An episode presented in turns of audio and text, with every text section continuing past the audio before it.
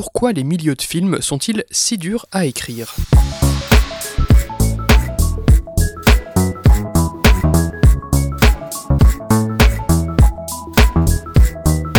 Salut et bienvenue dans ce 77e numéro de Comment raconté, le podcast qui déconstruit les scénarios un dimanche sur quatre.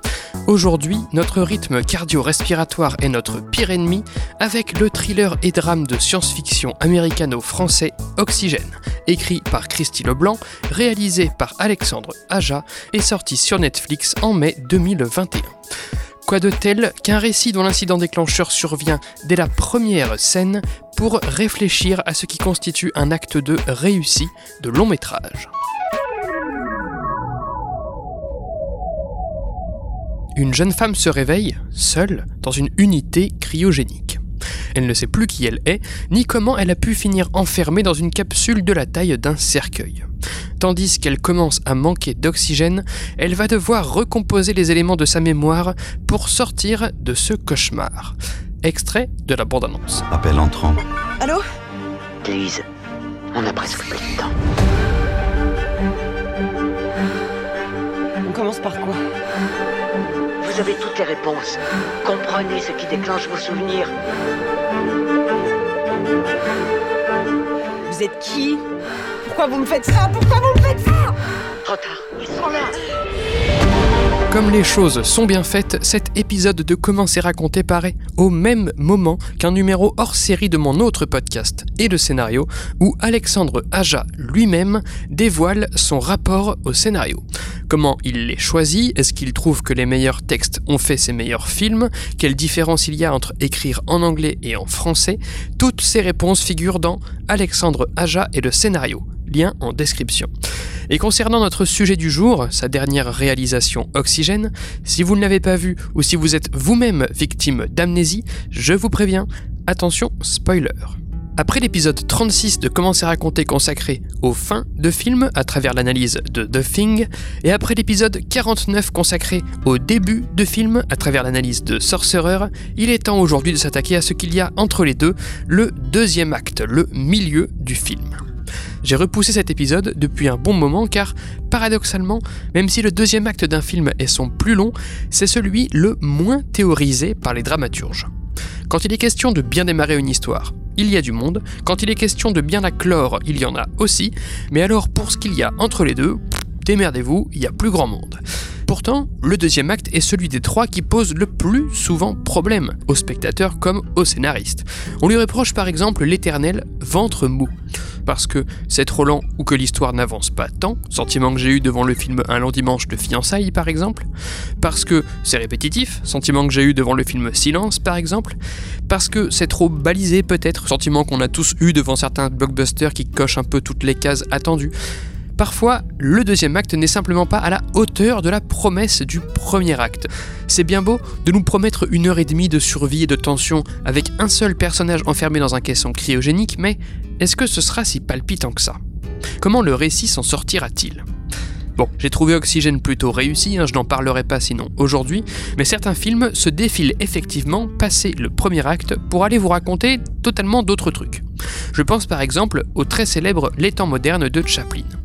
Les fameux extraits emblématiques de ce film qui traînent sur internet, Chaplin sur la chaîne de production, dans les engrenages, etc., figurent en réalité dans le seul premier acte du film. Dès que Charlot quitte l'entreprise, on tombe dans un récit classique de Charlot, de vagabondage et autres séductions maladroites, loin de ce que le titre, l'affiche et le premier acte nous promettaient, une satire du travail à la chaîne en particulier. Bref, c'est quand l'acte de pêche qu'on en réalise enfin l'importance. Jeff Vandermeer remarque d'ailleurs dans son livre Wonder Book que quand un lecteur trouve une fin satisfaisante, cela signifie que l'auteur a réussi le chemin qui y mène. Alors en fait, si, il y a quand même quelques bouquins qui se sont hasardés à théoriser sur quoi mettre dans un deuxième acte. Le plus souvent est suggéré de le couper en deux parties avec un midpoint ou climax médian au milieu que ce soit un retournement, une révélation, bref, quelque chose qui rabat les cartes. La révélation qui intervient au milieu du film Oxygène, par exemple, est effectivement plus importante que la plupart des autres, et que le caisson où est enfermée Lise, Elisabeth Hansen jouée par Mélanie Laurent, se trouve non pas sous terre, ni dans un hôpital, mais dans l'espace. Après, un climax médian, ça ne suffit pas. Sachant qu'un deuxième acte de long métrage dure généralement entre 40 minutes et 1 heure, ça laisse quand même deux bons tronçons de 20 à 30 minutes de part et d'autre du midpoint. Intervient alors la notion de pinch point, théorisée il me semble par Sid Field dans son livre Screenplay, mais il n'a pas dû être le premier à en parler. Chaque moitié de l'acte 2 sera alors divisée à son tour en deux par un pinch point, nœud moins important que l'incident déclencheur, que le climax médian ou que le climax final, mais tout de même significatif. Tout un dosage. Si Oxygène comportait effectivement deux pinch points, je dirais que le premier se situe à 20-25 minutes de film, quand Lise se découvre en bonne santé, donc croit un kidnapping, et que le second se situe autour d'une heure 15 du film, quand Lise apprend être un clone. Donc pour résumer, une fois dans le deuxième acte, Pinch 1, elle n'est pas malade, Midpoint, elle est dans l'espace, Pinch 2, elle est un clone. Voilà, ça y est, notre acte 2 est divisé en non plus 2, mais 4 séquences raisonnables de 10 à 15 minutes. Autrement dit, des séquences à peu près aussi longues chacune qu'un premier ou qu'un troisième acte seul. Et maintenant, qu'est-ce qu'on fout dedans? Quelques scénaristes et dramaturges ont proposé leur piste. On retrouve souvent cette idée comme quoi, dans la première moitié de l'acte 2, le spectateur s'amuse, c'est la promesse de la prémisse, le fun du concept, le héros qui se découvre et qui découvre un monde nouveau, une nouvelle relation ou quoi, et la seconde moitié de l'acte 2, ce serait le moment de passer à la caisse, là où l'enjeu explose, où le protagoniste paye le prix du climax médian, où les antagonistes jouent sale et où les potes retournent leur veste, etc. Bon, pourquoi pas plein de classiques fonctionnent effectivement sur ce modèle, mais il n'y a qu'à prendre Oxygène pour se rendre compte que ça ne passe pas partout. La première moitié de l'acte 2 d'Oxygène n'est pas plus ludique que la deuxième. Certes, l'enjeu augmente, la tension monte, ou plutôt l'oxygène réduit, mais Lise n'était pas moins paniquée ou déboussolée avant le climax médian, où elle découvre être dans l'espace. D'ailleurs, elle n'en paye entre guillemets pas tant le prix. Oui, son espoir en prend un coup, car sortir de la vivante sera plus compliqué qu'espéré, mais le caisson ne la malmène pas alors plus qu'avant, ni ses interlocuteurs au téléphone d'ailleurs. Bref, donc cette théorie ne s'applique pas là, et pourtant, je le redis, Oxygène s'avère plutôt bien rythmé. Après, il y a d'autres théories qui peuvent coller. Dans son livre Into the Woods, John York suggère que chaque côté du midpoint miroite l'autre. Je pense que cela s'applique bien au récit de quête où un personnage va obtenir quelque chose, l'obtient au milieu du film et doit réussir à rentrer avec ensuite. Il me semble que le film d'horreur Don't Breathe reposait sur cette structure miroir où, une fois à l'intérieur et ayant cambriolé leur cible, les protagonistes doivent sortir indemnes avec leur butin sans que la cible ne les bute. D'une certaine façon, Oxygène présente effectivement cette structure en miroir, puisque Lise passe la première moitié du film à se rebeller de plus en plus, à saboter le caisson, à se méfier de ses interlocuteurs, à débrancher les sondes, tandis qu'une fois qu'elle se sait dans l'espace, au midpoint, Lise cherche à l'inverse à réparer le processeur défaillant de l'appareil, à rebrancher ses canaux, elle accepte sa condition, souhaite se replonger en hypersommeil et accepte même, au final, le fameux sédatif. La revoilà à la fin comme au début endormie. Mais bon, coup de chance, me direz-vous. En effet, tous les films n'ont pas ce principe d'aller-retour, cette technique n'est pas applicable partout. Allez, une troisième théorie pour la route, celle de Feu Blake Snyder dans son livre Save the Cat Strikes Back, où il développe les étapes d'acte 2 qu'il esquissait plutôt dans son premier livre Save the Cat tout court. Il y suggère d'alterner les trois arcs, vie personnelle, vie amoureuse et vie pro, avec là encore une partie plus de découverte dans la première moitié et une plus de pression ou d'engueulade dans la deuxième moitié du deuxième acte. Bon, bah là non plus, Oxygène ne repose pas sur cette triade boulot, couple, perso. Oui, Lise découvre avoir eu un mari, qu'elle recherche ensuite. Oui, elle découvre son métier, docteur en physique ou biologie, machin truc, mais elle n'évolue pas dans sa relation ni ne pratique son métier. Elle n'a aucun autre véritable enjeu que l'enjeu personnel de se sortir de là, avant de manquer d'oxygène. Le film ne jongle pas entre les trois types d'histoires. Bref, même quand on se hasarde à guider les scénaristes dans leur construction de deuxièmes actes, au-delà éventuellement des notions de midpoint et de pinch point histoire de saucissonner en séquence digeste, on a vite fait de s'égarer.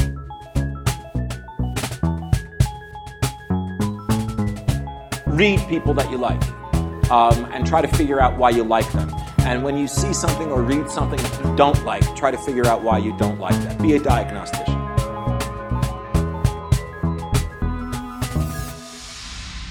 Pourquoi est-ce si difficile, en plus d'écrire un bon deuxième acte, de théoriser sur ce qu'il devrait ou pourrait être? À mon sens, cette limite vient précisément des deux autres actes qui l'entourent. À l'inverse d'une série, un récit unitaire tel un film a la responsabilité de fermer tout ce qu'il ouvre et ce dans une durée assez précise et limitée, entre 1h30 et 3h en gros. Entendons par là que si vous savez d'où vous partez, l'acte 1, et que vous savez où vous souhaitez arriver, l'acte 3, votre acte 2 se retrouve comme piégé dans le rapport entre ce qu'il a à raconter et le temps qu'il a pour le faire. Christy Leblanc, par exemple, s'est donné une heure et demie pour tenter de raconter l'histoire d'une clone qui découvre sa condition de réveil prématuré dans l'espace et retourne dans son hyper-sommeil. Le récit ne manque pas de rebondissements, il n'en sature pas non plus, en tout cas le dosage est limité par la matière qu'il y a à révéler entre le début et la fin. Une fois votre récit en partie verrouillé par ses points d'entrée et de sortie, même si, admettons, on peut toujours revoir son début et sa fin, ajoutez à cela les deux principales contraintes paradoxales de l'acte 2. Première contrainte paradoxale, renouveler l'action, notamment au climax médian, mais tout en restant dans l'unité d'action. Comment rabattre les cartes, créer un point de non-retour, un coup de tonnerre dans l'histoire, et en même temps que le deuxième acte joigne toujours le premier au troisième, qu'il tire le même fil, vise le même but. Dans Oxygène, présenter Lise comme perdue dans l'espace est un tournant majeur. Cela change l'image qu'on avait du contexte, des solutions possibles et bouleverse le plan initial de Lise de sortir de la capsule au plus vite. Mais l'objectif reste le même, sortir vivante. C'est le plan qui a changé. Avant le climax médian, Lise voulait sortir au plus vite. Après, Lise désire sortir à l'arrivée sur la nouvelle planète, mais elle veut toujours sortir. Deuxième contrainte paradoxale du deuxième acte, faire monter l'eau de façon exponentielle, mais tout en en gardant un volume suffisant pour l'acte 3, censé être le plus périlleux. Comme l'a remarqué Julien Siboni dans son interview Secret de scénariste pour la chaîne YouTube La Guilde des scénaristes, à partir de la moitié d'un récit, les minutes comptent double. Il faut avancer et vite, que le conflit s'intensifie, que l'enjeu s'intensifie, il n'est plus question d'égratignures, de découvertes ou de s'amuser, si c'était le cas jusqu'ici. Et en même temps, si vous grillez toute votre tension dans le deuxième acte, que restera-t-il d'intense pour le troisième? De plus, là encore, la matière laissée entre le premier et le troisième acte vous confère-t-elle cette amplitude de composition? Dans le film réalisé par Aja, cette montée de l'eau entre guillemets est facile à suivre tout simplement car le pourcentage restant d'oxygène décrémente sous nos yeux, minute après minute. Lise commence à 35% d'oxygène, ce qui est déjà bas donc périlleux, et finit à 0%. Et à combien se trouve-t-elle au climax médian? À 13%. Les deux tiers de son oxygène sont consommés dans la seule première moitié. Pour rappel, dans la première moitié d'oxygène, pas d'alarme et le pourcentage saute parfois de plusieurs points d'un coup car Lise a divagué entre temps. Mais à partir du climax médian, où le récit doit donc accélérer et s'intensifier, chaque pourcentage compte. Moins ils sont nombreux entre guillemets à rester, plus leur énonciation par Milo le robot compte, impacte, jusqu'à ce que l'alarme se lance à même pas une heure de film, à 5% d'oxygène restant. L'oxygène ne réduit pas linéairement au fil du récit, la narration ralentit. Christy Leblanc aurait d'ailleurs tout autant pu jouer au jeu inverse.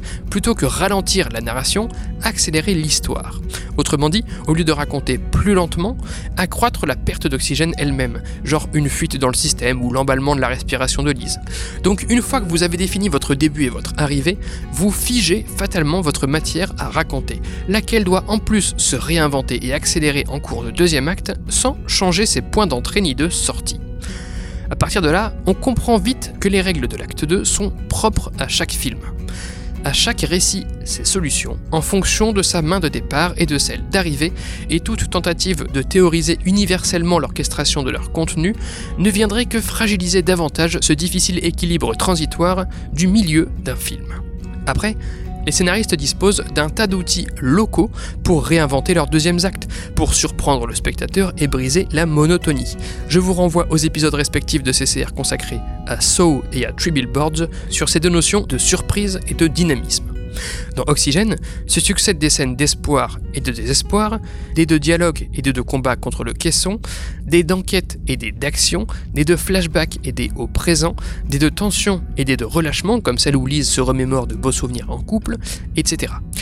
Enfin, tout de même, il existe une boussole pour guider le scénariste dans l'échafaudage de son deuxième acte. Et je dirais que cette boussole est le protagoniste. Dans une masterclass accordée à la chaîne YouTube Combini, Julia Ducournau partage ce moment enthousiasmant d'écriture où le personnage la guide et implique des tournants d'intrigue qu'elle ne prévoyait pas. Quand les clés théoriques ne marchent plus, il faut suivre ces personnages. Sauf que, Parfois, les scénaristes fixent un arc chez leur personnage, une évolution à accomplir, mais qu'ils gardent pour le climax final. Alors, le protagoniste se voit condamné à ne pas évoluer avant la fin, à résister, se tromper encore et encore, persister dans le déni ou dans l'erreur, avant d'accomplir enfin sa remise en question. Or, j'ai trouvé une remarque intéressante dans un article du magazine en ligne Screencraft consacré justement au deuxième acte, les arcs peuvent, voire doivent, arquer en cours d'acte 2, sans attendre la fin. Du coup, de même que vous déconstruisez probablement votre intrigue et vos enjeux en sous-étapes, le meilleur moyen de donner de la vie à un deuxième acte serait de déconstruire l'arc de son personnage en sous-arc. Je vous renvoie à l'épisode de CCR consacré cette fois à Incassable sur ce sujet de l'arc transformationnel du personnage. Prenez Oxygène. En quoi croit Lise? Je ne parle pas de son but mais bien de ses croyances fondamentales vis-à-vis d'elle-même et de la situation. Elle se croit d'abord malade dans un hôpital, qu'on l'a oublié, ainsi elle ne se méfie pas. Puis elle pense être la victime d'un complot, qu'on veut la faire taire, alors elle se rebelle. Ensuite, elle se sait membre d'une mission de colonisation d'une autre planète, en conséquence, elle collabore et cherche à retrouver son mari. Enfin, elle apprend qu'elle et son mari sont des clones. Dans un premier temps, cela la plombe, lui passe l'envie de survivre, puis Lise accepte son statut de clone, revendique oralement son envie retrouvée de vivre et engage son retour en hyper-sommeil. Dans les dernières minutes, il y a même un dernier bref changement de comportement où d'abord Lise se croit condamnée et laisse un ultime message vocal touchant au clone de son mari qu'il écoutera une fois réveillé, puis où elle réalise qu'elle peut pomper l'oxygène des autres capsules défectueuses et ainsi se sauver la vie, et donc elle se projette à nouveau en imaginant la vie sur la future planète, la mer, le vent, la nature. Voyez, comme ce n'est pas juste l'histoire d'un personnage qui lutte pour qu'on le trouve, ou qui se rebelle contre un complot, ou qui veut retrouver son mari, ou qui accepte son état de clone, non, c'est tout cela à la suite. Effectivement, que le personnage change son fusil d'épaule, son plan, sa méthode en cours d'acte 2 pour renouveler le récit est une chose, mais la narration gagne en humanité et en émotion quand ces changements de plan ne sont pas des fins en elles, mais la conséquence d'un changement de croyance, de comportement du personnage, d'un mini-arc qui s'achève. Le youtubeur américain Tyler Murray suggère ainsi qu'un acte 2 orchestre des transitions entre des croyances successives chez le protagoniste il n'y a pas que la croyance de début et celle de fin, mais aussi toutes celles qui interviendront entre et le chemin qui mènera de chacune à chacune. Donc en passant à chaque fois par le doute, l'acceptation, l'action, etc. Par exemple, dans Oxygène, Lise entend quelqu'un à côté du flic au téléphone, ce qui la fait douter de sa sincérité et la met sur le chemin de croire à un complot, ce qui la pousse alors à saboter le caisson. Autre exemple, plus tard, quand une mystérieuse personne âgée la rappellera, le fait qu'elle connaisse le prénom de Lise la fait de nouveau douter, elle cesse sa rébellion et collabore pour arriver à sa nouvelle croyance, elle est dans une mission de colonisation spatiale, etc. Si vous placez ces transitions de croyances de votre personnage au cœur de votre récit, découleront naturellement les transitions d'intrigue, mais aussi celles de relations, qui dynamiseront également votre deuxième acte. Lise fait d'abord confiance aux flics, puis à l'interlocutrice âgée, qui se révélera être sa donneuse d'ADN plus vieille, et enfin fait confiance à Milo. Mais quand elle fait confiance à l'un, elle ne fait pas forcément confiance aux autres, les relations se renouvellent au fil du film. Dans la série Succession, par exemple, ce sont les croyances individuelles successives des personnages qui les poussent à parfois s'allier, à parfois se trahir, parfois jouer chacun pour soi, parfois tous ensemble, et ainsi les dynamiques de relations se renouvellent sans cesse. Pour conclure, l'acte 2 des longs métrages est autant une zone périlleuse des scénarios qu'un parent pauvre de la dramaturgie. Et pour cause, les théories qui s'aventurent au-delà du principe de climax médian et de pinch points en proposant des structures d'acte 2 toutes faites ne sont pas de grands recours. Piégé entre deux actes immuables particuliers, l'acte 2 a la lourde responsabilité de renouveler l'intrigue mais d'en garder l'unité, d'intensifier exponentiellement la pression tout en en gardant sous le pied. La seule méthode qui puisse, à mon sens, être suggérée aux auteurs pour orchestrer leurs deuxièmes actes, au-delà des techniques locales de surprise et de jeu sur les unités et les contrastes, s'avère de déconstruire l'acte du protagoniste en croyances successives, et donc en sous-arcs successifs. Bref, ne pas attendre la fin pour qu'évolue le protagoniste, au risque que l'acte 2 attende aussi la fin pour se renouveler. Et je terminerai avec une citation du scénariste Craig Mazin, prononcée dans je ne sais plus quel épisode de son podcast Script Notes. La bonne structure n'est pas une méthode ou un outil, mais le symptôme d'une histoire bien racontée. Fondu au noir pour ce 77e numéro de Comment c'est raconté. Merci pour votre écoute, j'espère qu'il vous a intéressé. Retrouvez toutes les sources de cet épisode et tous les liens du podcast dans la description et sur ccrpodcast.fr dont Facebook, Insta, SoundCloud, Spotify, tout ça, mais encore et surtout Apple Podcast. Pour ce dernier, je vous invite à laisser 5 étoiles et un commentaire, c'est très important pour le référencement du podcast. Podcast dont l'habillage musical était signé Rémi Le Sueur, je le rappelle, et Lepta, Epta, Conta remercie.